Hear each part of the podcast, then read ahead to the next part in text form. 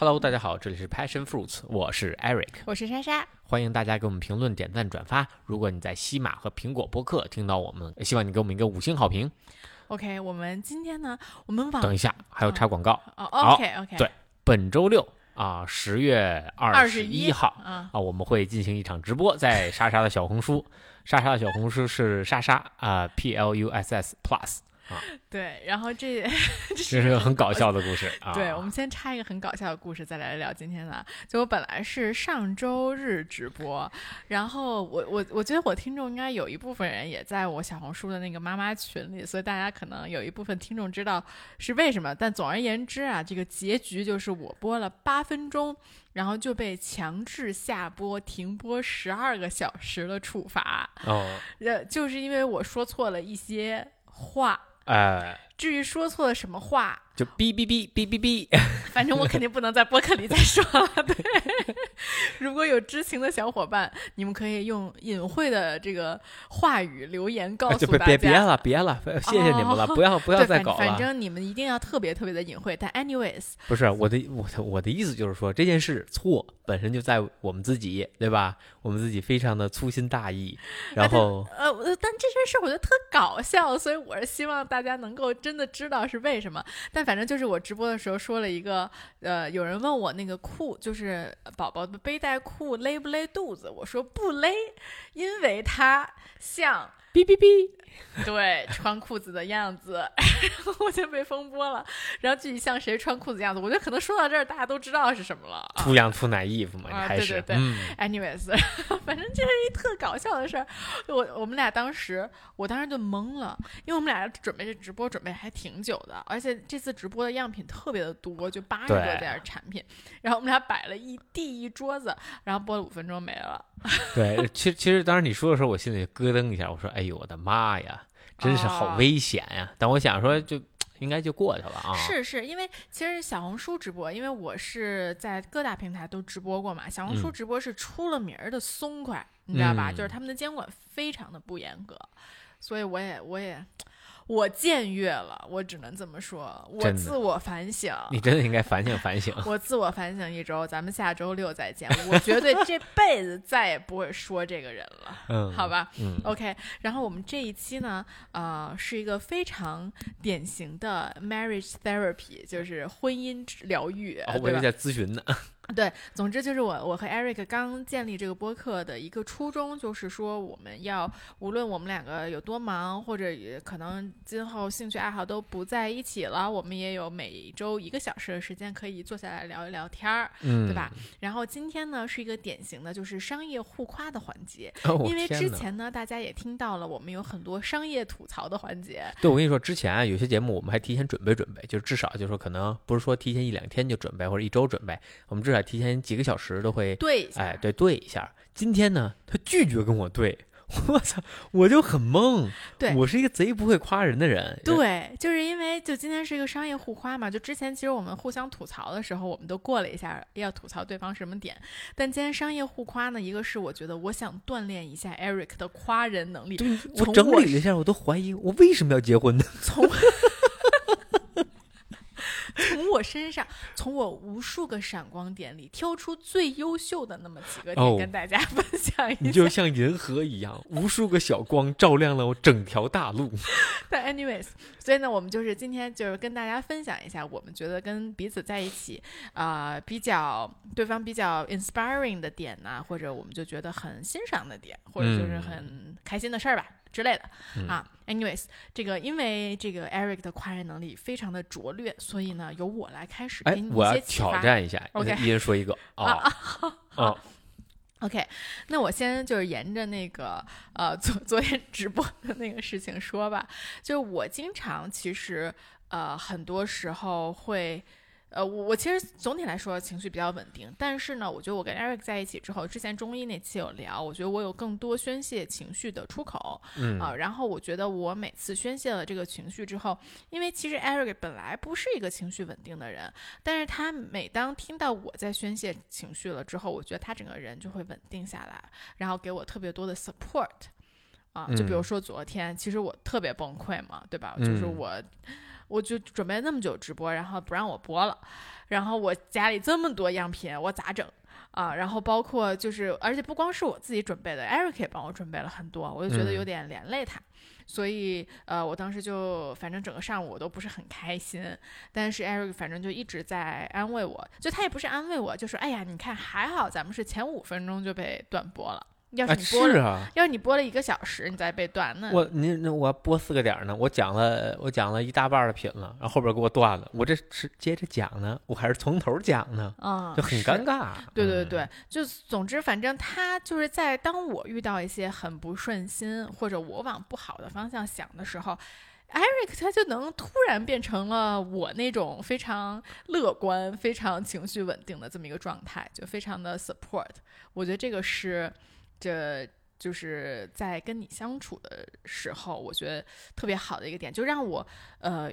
在所有有负面情绪的时候，都愿意跟你去说。嗯，就如果我有负面情绪，我说出来之后，你给我的反馈是比较呃 negative，就比较负面负面的，嗯，那我可能就会就比较就就下回你就更犹豫啊，是吧？我就不说了，可能对。但是我觉得你的这些 support 让我越来越愿意去倾诉这些负面情绪，然后对我的身体，从中医的角度来说，也是越来越好的。嗯，然后这最近这几年连鼻炎都不犯了。这有什么关系吗？Anyways，OK，那我第一个说完了，你来挑战一下。好，哎，正好，那我沿着这事儿来说哈，就是我觉得，就是呃，即便是昨天你有这个，就是怎么说呢，有有负面的情绪表露出来，但是我觉得整体的情绪是非常稳定的。你只是自己抱着这个 iPad 跟那刷剧，对吧？可能不太高兴，啊，然后对对对对，然后。呃，那我知道你这时候需要可能一些时间自己相处，但是就你没有爆发，或者说就是抓狂，或者对吧？就是宣泄，对吧？你没有这些的，就我觉得这个整体来说情绪已经非常非常稳定了。你是我见过情绪可我可以说是最稳定的人了，除了我爸之外。对对，我跟你爸相处时间太短了，对吧？就是咱说白了，就吃个饭，然后可能就是这也没住在一个屋里，也没有说长时间的，就是同同一起做一什么事情，所以不好讲。但是整体就是我见你面对过挫折，我见你就是。呃，就是也就有过很不错的成就，所以我知道你，哎，我看到你有成就的时候，包括你遇到挫折的时候，整个人的一个状态，其实都是相对稳定的，不不是那种过山车式的。我身边有个朋友，对吧？嗯。呃呃，你你也认识啊，那就是非常不稳定啊，突然啊就特别高兴，就是满满街疯跑那种，恨不得裸奔去，然后难过的时候瞬间就嚎啕大哭啊，他就是情绪特别的呃充沛。啊，你就是相对是很稳定。像昨天，我们呃为这次直播，我们可能准备了有三周吧。嗯，我们从十一在国对，从我这个出差回来，我们呃去德国的第一天早上开始，就已经在开始准备这次直播了。而且之前其实你已经准备很多了，我是从那个时候才加入。到这次准备的当中，对吧？然后我们几乎每天早上在德国的每天早上的时间都大概有两个小时，一到两个，至少一个小时吧。过过品，对，过品啊，然后联系商务啊，然后呃去谈价格呀，啊，呃这些所有的东西都其实都都在准备。回来之后又收样品。然后又经历过这个为双十一做这个这个跟跟跟这个商家讨价还价嘛，对吧？双十一的价格，然后又又捋顺序，呃，我们一起基本上加班了，我可能加班没有你多哈，但至少每天晚上都会再整一点整，反正这七天吧。嗯，就是从这个从十一回来这七八天当中，每天都在整这事儿啊。最后两天也非常的 intense 啊，这睁眼直播，闭眼直播啊，睡前也在看，在看品，看做手卡，然后起来之后再对手卡，然后摆样品，然后播了五分钟。其实如果把我换在你这个角度，你对这次直播的期待是非常高的，而且重视程度也是非常大的。然而播了五分钟，因为自己一个可以说是极其愚蠢，而且 非常不应该，就这个事情。你说发生在别人身上，我觉得没问题。但作为一个政治非常正确，然后又呃相对敏感的一个人，然后就说出这样的话，就而这么不合时宜的一个时间说出这样的话，就就蠢到家。就如果你不是你，你站在另一个角度，你说这人就是个傻逼啊，人就是的，就作为一个怎么会连这品牌老板这点事儿都弄不清楚，还还能做品牌哎，你肯定特别命的骂他一顿，对吧？对对对，那作为这么一个，呃，你当时就如果换成我，我可能都那种那种 frustration，就那种沮丧感，可能会特别久。嗯，啊，但我觉得你基本到下午，咱们出去了一圈儿，对吧？找朋友，嗯，带林子出去玩一圈儿，我觉得你回来就好了。嗯然后回来你不是就啊冠军思维，晚上不是视频了吗？对吧？对，我们要冠军思维。是的，是的，嗯，对，呃，但你觉得情绪稳定，我情绪稳定给你带来了有什么好处呢？就遇事不慌啊啊，就你也会更不慌一些啊，对啊啊。啊，就你觉得，就就好比，其实这个事儿呢，就不光你，包括 Lindsay，其实也给了我很大的启示。就是有有几次，他当着我面嘣把头磕了，他看着我撇着个嘴，我该哭吗？就好像他在问我，就让我觉得，哎，如果我不哭，如果我没有什么激烈的反应，那他也不会有什么激烈反应。同嗯样，我觉得你对我也有这样的影响。那就我你就是遇到了一些事儿，不是？你看你遇到一些事儿，你的反应是很平淡的，该干嘛干嘛啊，那我会觉得了你是令姐，啊。啊那我会觉得，嗯那这个嗯事情对我来说，嗯，这么大的事儿都不是事儿，那那那那我又我遇到事儿又何妨呢？就好比我们老我老老拿体育明星遇到挫折去举例，但是无论怎么样，他还是距距离你是远的，你不知道他每天面临的这些嗯事情。然而你的一言一行，你每天的生活状态，我都是恨不得是七天二十四小时完全都在看着的，所以嗯对我的影响会更大。嗯嗯呃，OK，那我说第二个点啊，第 第二个点是，我觉得呢，Eric 的呃幽默 幽默程度跟我是非常匹配的。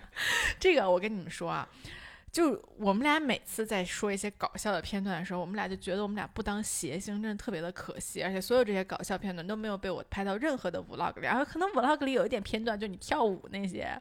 你老说我消费你那些，啊就那都是很小 很小，就是特别不起眼的搞笑片段。但我们俩在一起，平时其实是特别的搞笑的。就是可能只有我们俩觉得搞笑。对，就是搞笑，反正反正就这个，我就我觉得特别的同频，就是嗯比较发疯，比较搞笑。然后就举给大家举举一个例子，要消费了，不是不是，就我不知道从什么时候开始，我有一天突然有一天，就是我就学第一是学东北话，然后第二是这个开始，因为我。我们有一个武汉的同事，然后他就 L 和 N 不分，包括我妈也是嗯 L 和 N 不分，就对，和那天那天啊回家跟我说晚上给林子吃梨，我说哟这么早就吃梨，梨这么快下来了？他说鱼梨，对，这是我妈，oh,，这是我我说鱼梨呀、这是什么梨？对但 anyways，就是我作为一个其实呃算是从小在北京长大的人，我的普通话其实在在我做这些瞎操作之前是比较标准的。然后突然有一天，我不知道我哪根筋儿抽了，我就想说，我平时就要用东北话跟大家讲话，因为我觉得那样特别的幽默。然后，然后呃，我又开始模仿这个 L 和 N 部分，然后反正就各种。然后我我这不是地域歧视啊，因为我现在已经变成这样的人了。然后我现在整个普通话说的就特别现在是普通话跟英文都不行了，英文呢带着点印度味儿，然后普通话呢，就因为我老爱去学那些比较搞笑的口音，然后导致我现在已经没有就是没有一个正常的口音了，你知道吗？嗯？然后我我觉得就是，呃，我开始说这些了之后，然后 Eric 也跟我一起在在往这个方面发对展。但是我比你好的一点，因为我在工作环境中需要用极其标准的普通话跟大家沟通对，啊，因为我会面面对不同地区的这个人，但我就必须得完全一致的输出，所以我还好还能拉一拉。我觉得你现在是基本这个语言已经废了。对对对，真的就废了。因为我平时跟说话说最多就跟 Eric，然后就是东北话加奇奇奇怪怪的口音。然后我现在 我可能唯一唯一这个正常普通话，就是我去拍视频和大家 录播客的时候，你们还能听到我正常口音的说话。但 anyways，我就想说，就是我有了这个不好的习惯了之后，然后 Eric 也就加入我，所以我们俩现在说话就特别特别的搞笑。但是这只是一个很小的插曲，还有很多特别搞笑的片段，我就不给大家透露了。什么时候这个我们有有心思了，我们可以稍微拍一期搞笑的片段。而且而且，你是不是发现规律了？就每当我越困的时候，我就会越搞笑。呃，对，反正就是好像这件事儿呢，就是不大用脑子。第一次发现这个潜质呢，是我们一起在骑自行车，然后在哪儿？在济州岛啊，真的啊那么早？啊，对，济州岛的时候就感觉那个人呢，就就就是呃莎莎在在最开始谈恋爱的时候是一个小公主的形象，就是那种就特别呃，我现在不是小严公主吗？也不能说严谨吧，就反正比较端庄的这么一形象。然后直嗯到那骑自行车的时候，就开始什么什么话都开始说了，胡说八道，然后整个人也开始放飞自我了。然后我就说，哎，这个自行车能给人带来这样的魔力吗？是因为这个海岛的这个风景，再加上这个这次这个甜蜜的旅行，让它变了吗？啊，后后边就没了。啊啊，很长一段时啊，间啊很长时间就没有了，又找不啊到这个了。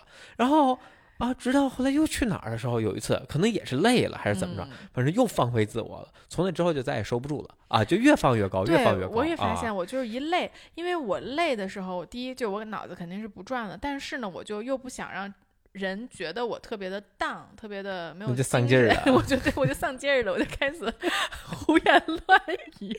对，anyways，有机会我们。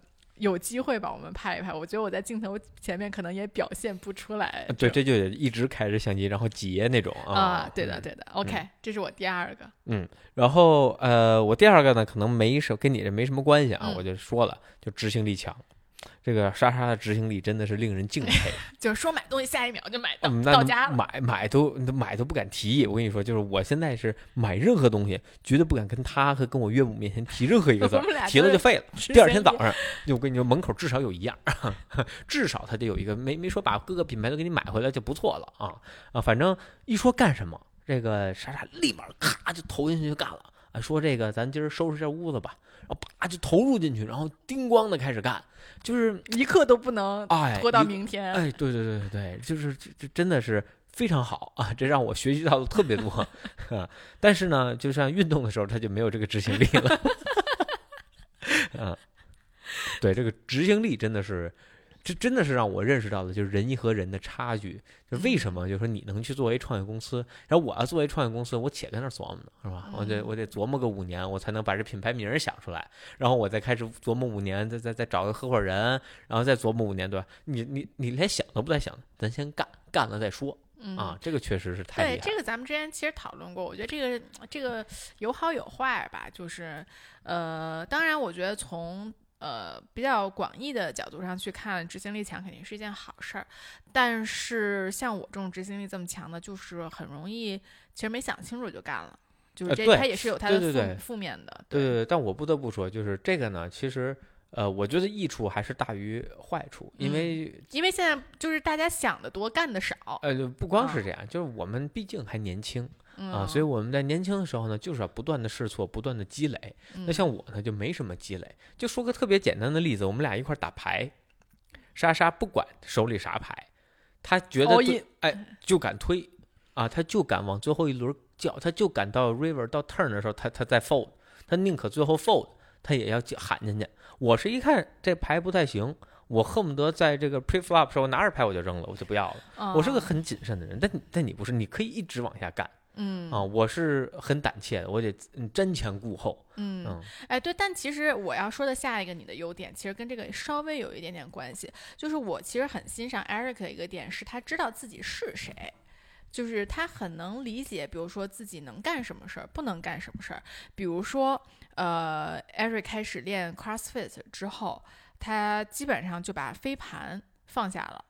然后就他在他认真开始练 CrossFit，就去年咱们还是打飞对盘打得挺勤的，但是今年呃我生孩子之后，其实之前就有对吧？嗯你就开始要认真练 CrossFit，就在备赛今年的那个 Open 的时候，嗯你就要认真备赛。其实他就把所有的基本上这些有氧呃或者比较娱乐的这种项目就都给 cut 掉了。嗯我觉得他就是想的非常非常的明白，包括前一阵儿，呃，有几次我周四不直播，我们去跟我们的飞盘队一起打飞盘的时候，艾瑞说好，我可以陪你去，但我绝对不上场。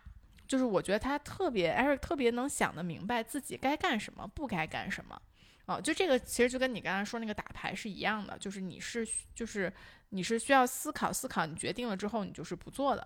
就嗯就我我觉得我就不是一个这样的人，就是我可能就啥都想做啊，然后但嗯是其实又啥都做不了。然后包括其实还有一个案例，嗯，就是 Eric 他放弃打篮球，嗯对吧？就是 Eric 其实打篮球打的特别久，其实也特自己也特别喜欢，但是就是因为呃，主要是膝盖的问题，还是什么？还是就时间分配的问题就是都有？是呃膝盖可能占比也比较大，再一个就是已经没有提高了，就是已嗯经过了巅峰期了。嗯对所以他就做出一个决定，就说我不打篮球了，因为他又不喜欢打那种叫什么呃水娱乐球啊、娱乐球，对，他就打球要非常的认真，所以呢，他自从做了那个决定之后，就再也没有碰过篮球。对我把球送人了，鞋扔了。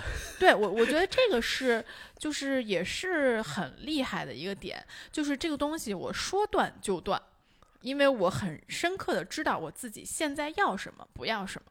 呃，我觉得这个是我觉得，反正我身上，我觉得我生生了孩子之后更好一点儿了，因为生了孩子之后呢，其实你的时间是更加的紧张的。嗯啊，我会呃更知道我就是就比如说有人之前要约着见我，我一般也就不不推辞了，我就说哎，就算不是很想见他，我也就见一下。但是有了 Lindsay 之后呢，我就更好像就更明白我自己想要什么，就什么应该是 say 绝对 say no 的，就这个东西浪费我时间。就是我如果我现在去见你。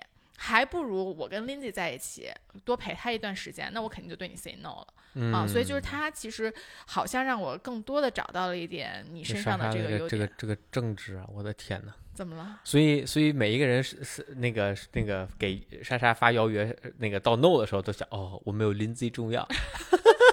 那也不是，就是还是看看情况。这政治觉悟真的有待提高。对啊所以我才犯那个昨天那个傻逼错误嘛，是不？就我政治觉悟太低了。OK，下一个，呃，其实我说这个呢，跟上一个是强相关。就我觉得你不光执行力强，再一个是真的不怕麻烦。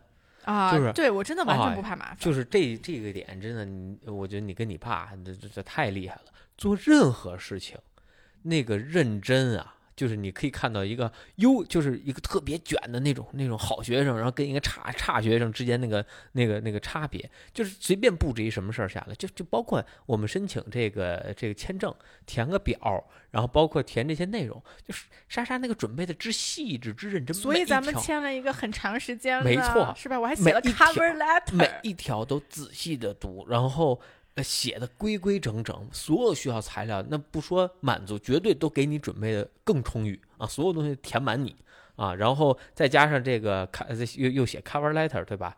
就是你的准备工作之详细，因为呃呃不包括笔记，我看过你的那个这个读书，我们一起上那上那个什么呃那个啊玄学课玄学课啊，记那笔记。啊，那记得那叫好，就好。为什么人学习成绩好？人家有原因的，人家确实比你勤奋，而人家做事就是比你认真，这你没办法。哎，其实我说到这个，我觉得这个呢，多多少少跟情绪稳定是有一定的关联的。这是为什么我跟我爸可能这部分比较擅长，因为很多时候，呃，很多人嫌一件事儿麻烦而不做，就是因为这个麻烦的事儿让他觉得很烦。嗯你知道？吧？就是他情绪上非常的抵触。就一个比较呃通俗易懂的例子，就是比如说我经常，我也不是经常吧，就偶尔你们肯定都会有，你写了一篇 essay，或者是你做了一个表格，但是没有保存。嗯，我觉得可能你本来做了两个小时，这个东西就没了，对吧？那这个时候你肯定巨烦，我就得换电脑了，对吧？就因为那个电脑肯定废了你就。觉得我其实绝对不能再做这事儿了，然后就反反正就反正就很烦，很多人就很抵触这种事情。但我一般碰到这个情况，我就我现在就重做一遍，就我完全没有任何抵触心理。就如果嗯我需要这个，我就现在重做一遍，反正它正好还在我的脑子里，我可能还能做得更清晰。所以我觉得嗯这个多多少少跟这个情绪稳定是非常相关的。就真的是，如果你很烦，你就会很抵触这件事情嗯嗯。嗯 OK，下一个 Eric 的这个呢，呃，其实我要说的这俩可能也稍微有点相关，我就一起说了吧。呃，一个呢是我觉得 Eric 对健身的坚持真的是非常的让人钦佩。然后我就在想啊，就可能是你喜欢对方的点，就是你身上没有的点。对 比如说，艾瑞说我执行力非常强，但是到健身上面，就好像似乎缺少了那么一点点的。是一点点吗？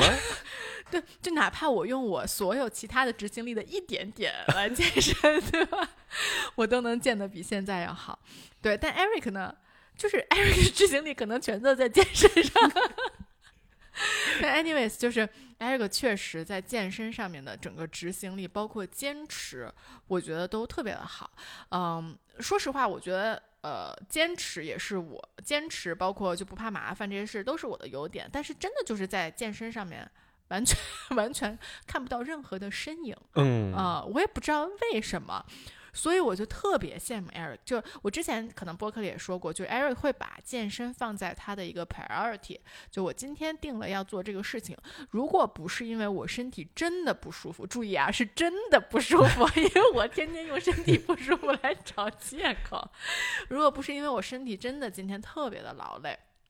我肯定是会完成的，比如说之前我们如果是呃十点十一点的飞机，那 Eric 就会早起去健身啊。那如果比如说我们这周日就是昨天，他本来有一个跑步的计划，但是呢，我昨天不是特别 down 嘛，整个人，然后我们下午又要去一个朋友家，那他说哦，那我就跑到朋友家。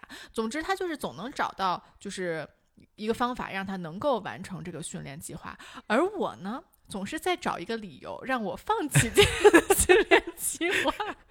真的，我也不知道为什么，为什么在健身这件事情上，我如此的没有执行力，如此的不坚持。就我觉得，说到这儿，我还是要这个为自己着吧一下。我我我觉得我还是 OK 的，就只是只是说对你来说，跟 Eric 相比，我没有那么的坚持。我还是现在能一周健身个两三天吧，三天肯定是有的，加上练瑜伽什么的。嗯三天还是有的，但是确实不能像 Eric 如此的坚持。而且呢，你再说的具体一点，就是在每一天的健身里，可能他本来 有十个环节、十个动作，我一般做到第五个动作，我就开始给自己找借口。哎，今天好晕呢！啊，哎，就是就是这个大 莎莎这个找借口呢，是一进门儿就开始打预防针。哎呦，我今儿好累呀，好忙啊，先打个预防针。然后进来就就执行，呃，对，这也人突出莎莎执行力多强。进健身房先不热身啊，包一搁，就练练，咱咱就练什么？开始吧，我就抓紧。快一点儿。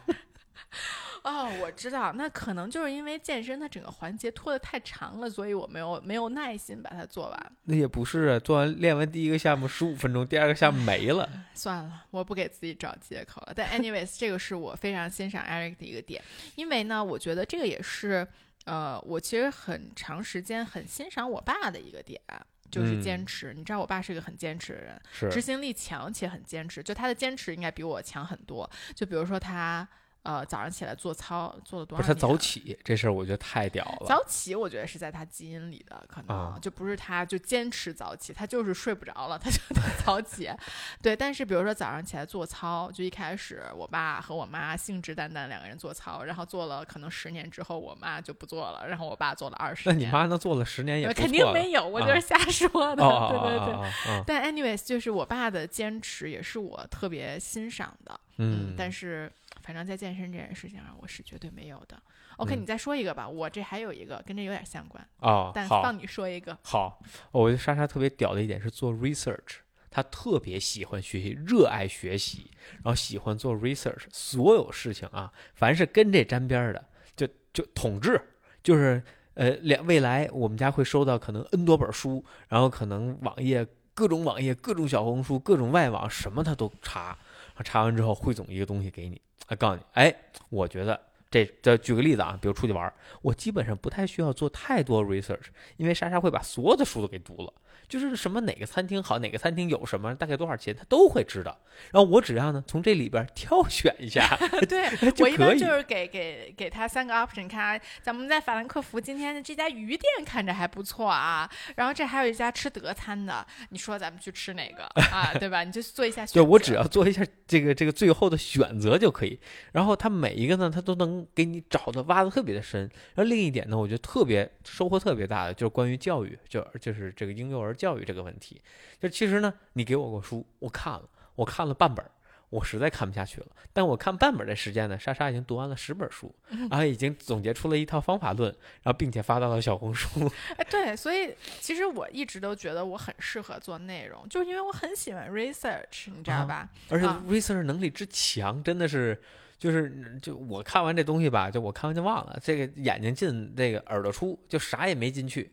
然后莎莎看完了，人就落下来了，人就能总结出自己的方法。哎，这个也是，就是我觉得其实做内容是一个特别好的沉淀自我的方式。啊，是，啊、就像其实原来我们的那个呃，我们在上大学的时候，我们的历史老师当时就说，呃，你比如说你看完这本书，你用几句话给我总结一下。然后其实他的说法就是，如果你看完了一篇文章，你不能用你自己的话把它复述出来，那就说明你没有看懂这篇文章，就你没有吸收进去。嗯，你只有输入没有输出的话，就说明这个输入是白输入的。说白了，嗯对，所以我是觉得，呃，其实我做小红书的内容，我经常跟人说，我要我要得罪好多人了。我经常跟人说，我觉得现在大家的这个呃做自媒体的博主就是做的很不努力。很多博主我觉得不够努力，因为我其实每周，呃，我可能产出呃一两篇内容，一篇干货，一篇嗯。vlog，、我其实，呃，再加上我剪辑，我都是自己剪嘛，再加上我剪辑的时间、编辑的时间，一周只用八个小时，加上做 research 的时间，就其实它是一个对我来说是一个非常呃比较简单的事情。我只是把我自己的知识沉淀下来了这么一件事情，对，然后反而这个过程，我觉得能让我更了解我之前在学习的东西。嗯嗯，但 anyways，我就我就一直其实觉得我很适合做内容。我们之前我之前不就是做公众号嘛，然后嗯做完公众号不做内容之后呢，我就觉得我有很多输入的东西没有没有地方输出，还挺可惜的嗯啊。然后现在这个养养林仔了之后，我觉得又有一个可以输出的地方。就我真的是很喜欢很喜欢做 research。嗯，对，真的，而且就是你特别厉害的一点，就是你所有 research 都可以做，从玩儿的只要我到感兴趣，哎，对，只要你这这事儿，只要你稍微进入你的法眼，你都可以去看，都可以去学。我说这点太厉害了。你像我就不是，我就只有对这个极其有兴趣的什么赛嗯车和健身，是我能看得下去。剩下所有东西我都看不太下去，哪怕旅游很多相关的内容，我都不太愿意看。啊，就你嗯看咱们去每次去博物馆之前看的介绍，我都不太愿意读。就我看一看哦，我就看个乐儿就行。因为对我来说，这个事儿一方面我也没那么看重，嗯再一个，我读它，然后还要了解背后的东西。哎呀，这个体系太庞大，我不想去了解，太累了，不想动这脑子嗯啊。但你你就我你就能也完全的就把这些东西，而且你看完了之后能把这些东西穿起来，从历史到它的艺术，然后这些你能穿在一一条线上来，就很有章法。我读完了就是这一点就是一点，那线是那线，这俩没哦啥关系。哦，嗯，对，就是没有背后的理解，就是，还是我觉得这个东西就是，如果你背后的知识网够庞大，你才能把几个点穿成一个线。是如果你只知道了一两个点，你是很难穿成一个线的。是，嗯，但 anyways，我就是哎，学霸本就是这么屌哈。对，嗯学霸本霸就是很爱学习，真的就是只要是我感兴趣的话题，我真的都很喜欢做 research。但是啊，我想说。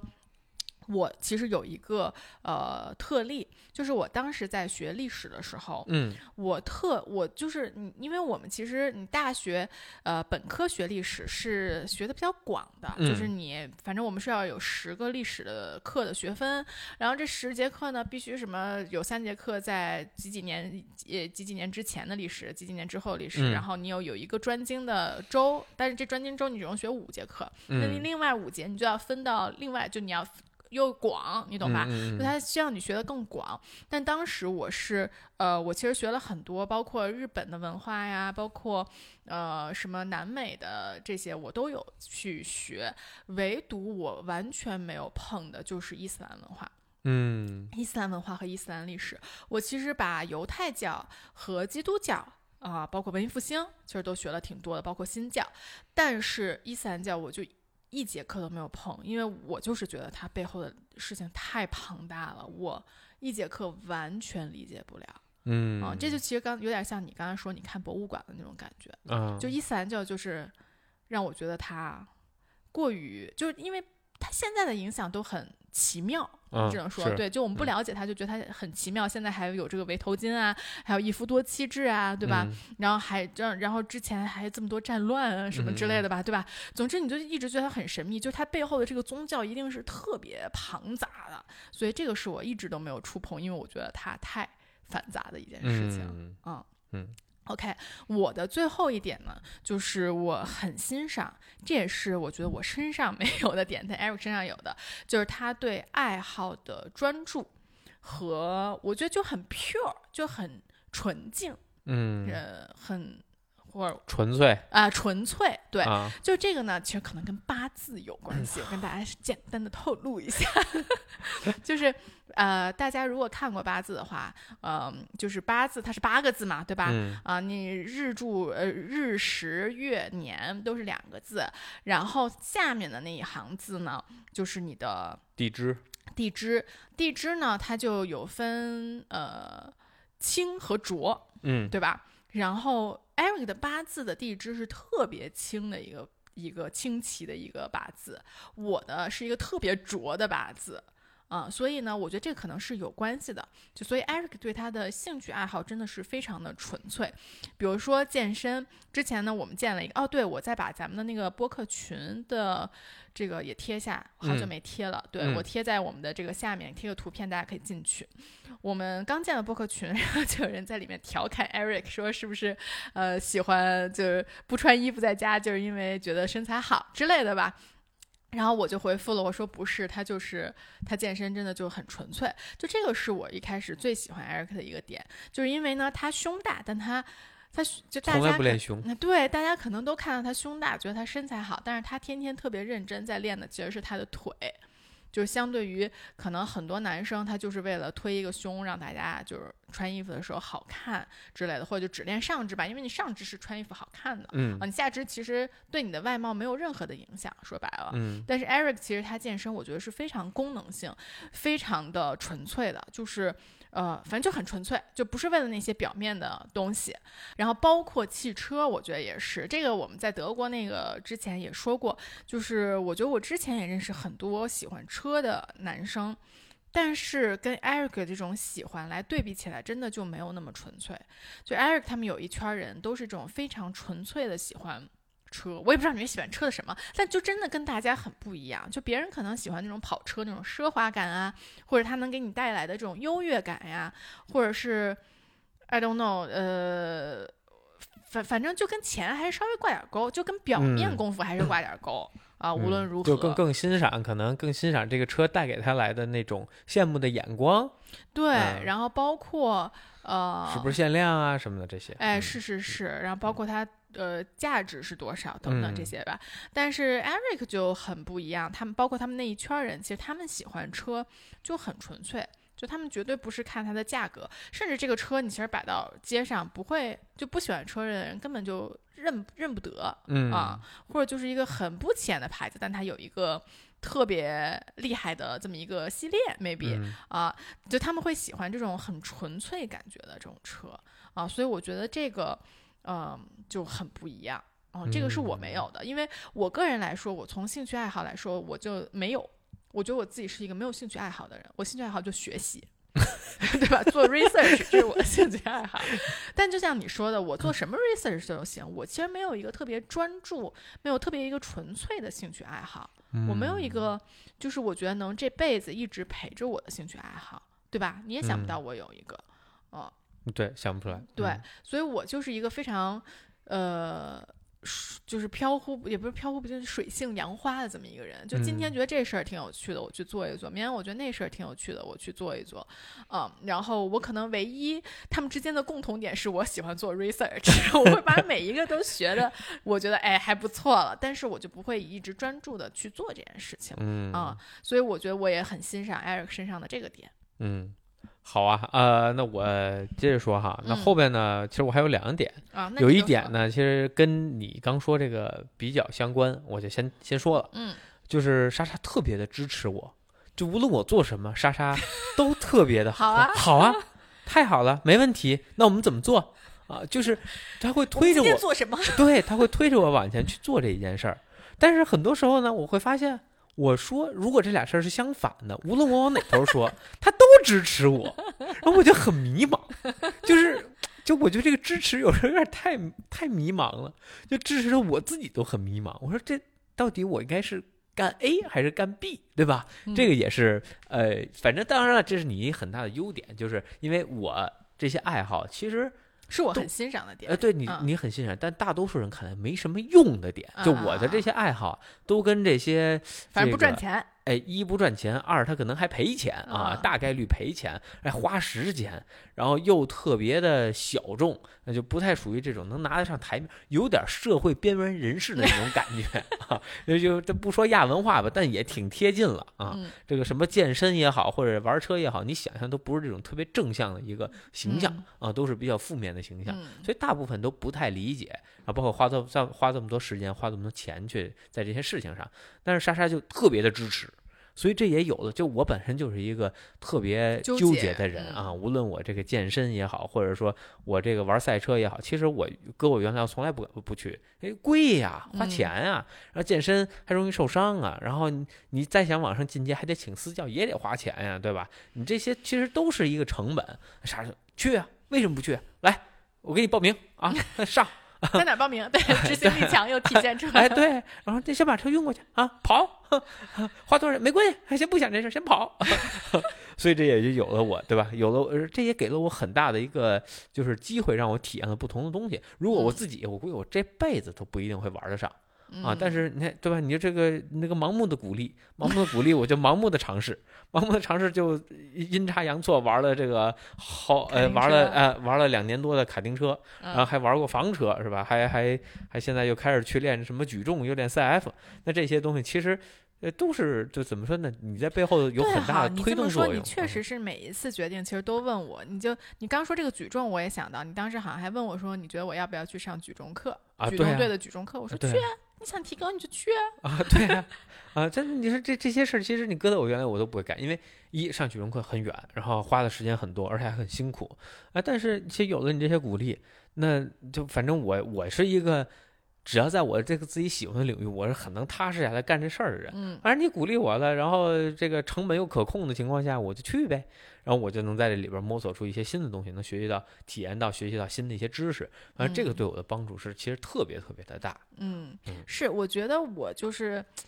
因为我很欣赏你这些很喜欢的点，所以我其实对这些都很支持。我，但我觉得我不盲目，我不绝对不，我跟你说，盲目这 这之前找工作啊，这个我换之前换那是工作工，作，就跟兴趣不一样了。嗯那我换什么工作他都很支持。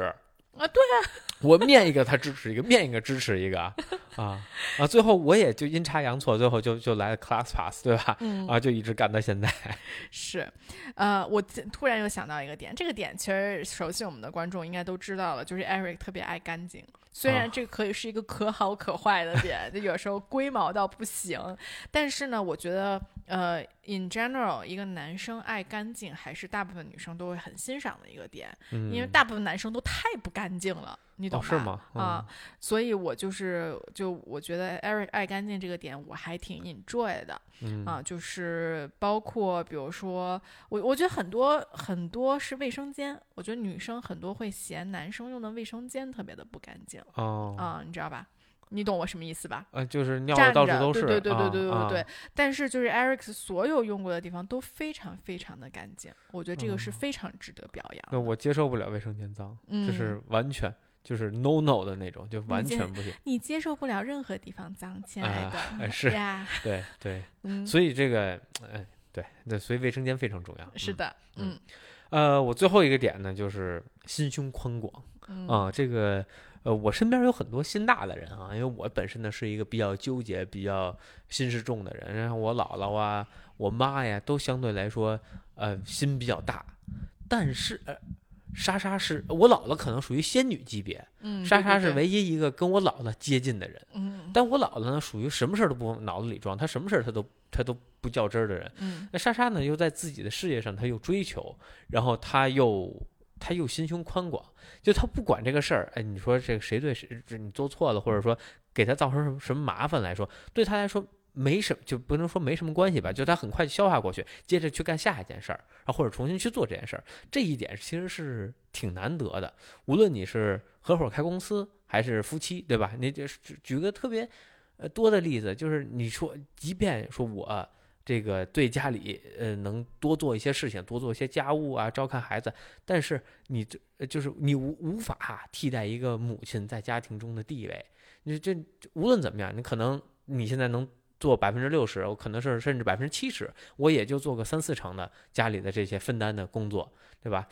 那这还是就说我还有意识来主动的去嗯承担这些，那可想如果我要不做这些，可能你的占比会更重。即便这样的话，莎莎其实并没有任何的怨言，或者就是去斤斤计较，会拆出来给你说，哎，你看我做了哪些哪些，你也应该去做对等的哪些哪些哪些事情，并没有这样去计较这些事情。那其实这给了我挺大的一个启发，因为就我生长的环境并不是这样的，我觉得就是会更斤斤计较一些，对吧？嗯谁应该做什么，然后大家都划分好，嗯那不会有人去帮你 cover 什么。但假设我今天，比如上周我训练去了，然后回家晚了，我没有给林子洗澡，那你帮林子洗完澡，你并没有为这事儿责备我或者去说我什么，那我就知道了。那其实，在下一次遇到同样情况下，我会去 cover 你。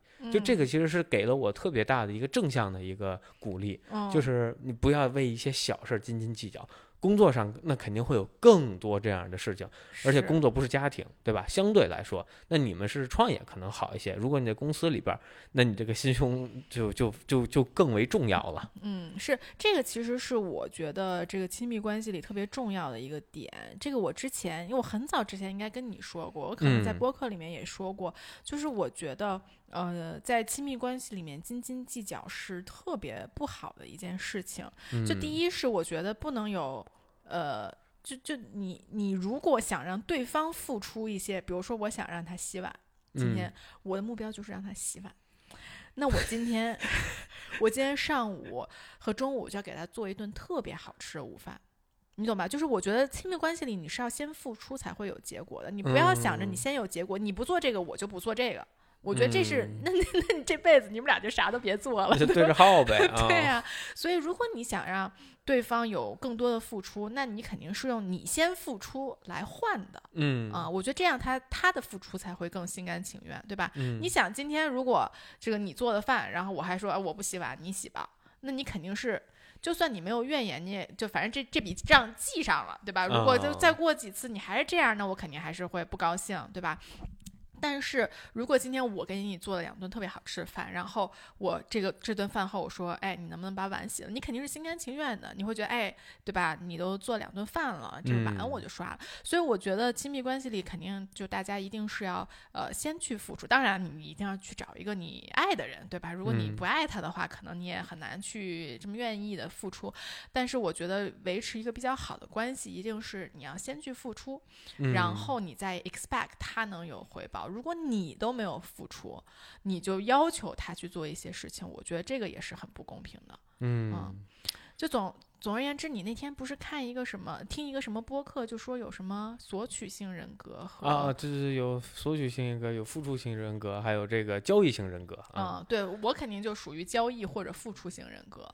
就如果你是，就是如果有人是索取型人格，他可能就不太愿意去呃主动的去做这件事嗯情。嗯，是是是，嗯嗯嗯，，OK，行，那我没了，你也没了。没了，夸麻了啊，夸麻哎，了。我们嗯整整好一人一个，刚说完，哦，你看我这表现不错啊，啊表现发发自内心。表现确实表现不错。从我嗯这么多的优点里面，能挑选出这么这么优秀的几个点哈，啊还有好多没说的，啊我知道这期说不下。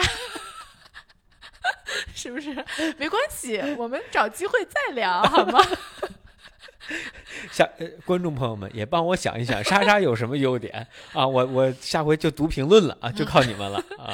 OK，行，那我们终于在呃多期吐槽之后，为大家证明我们的这个我们还在一起，声音互夸了一轮。嗯行，那我们就下期再见吧。好希望我周六的直播顺利哦。，好的，那我们下周再见。嗯，拜拜拜拜。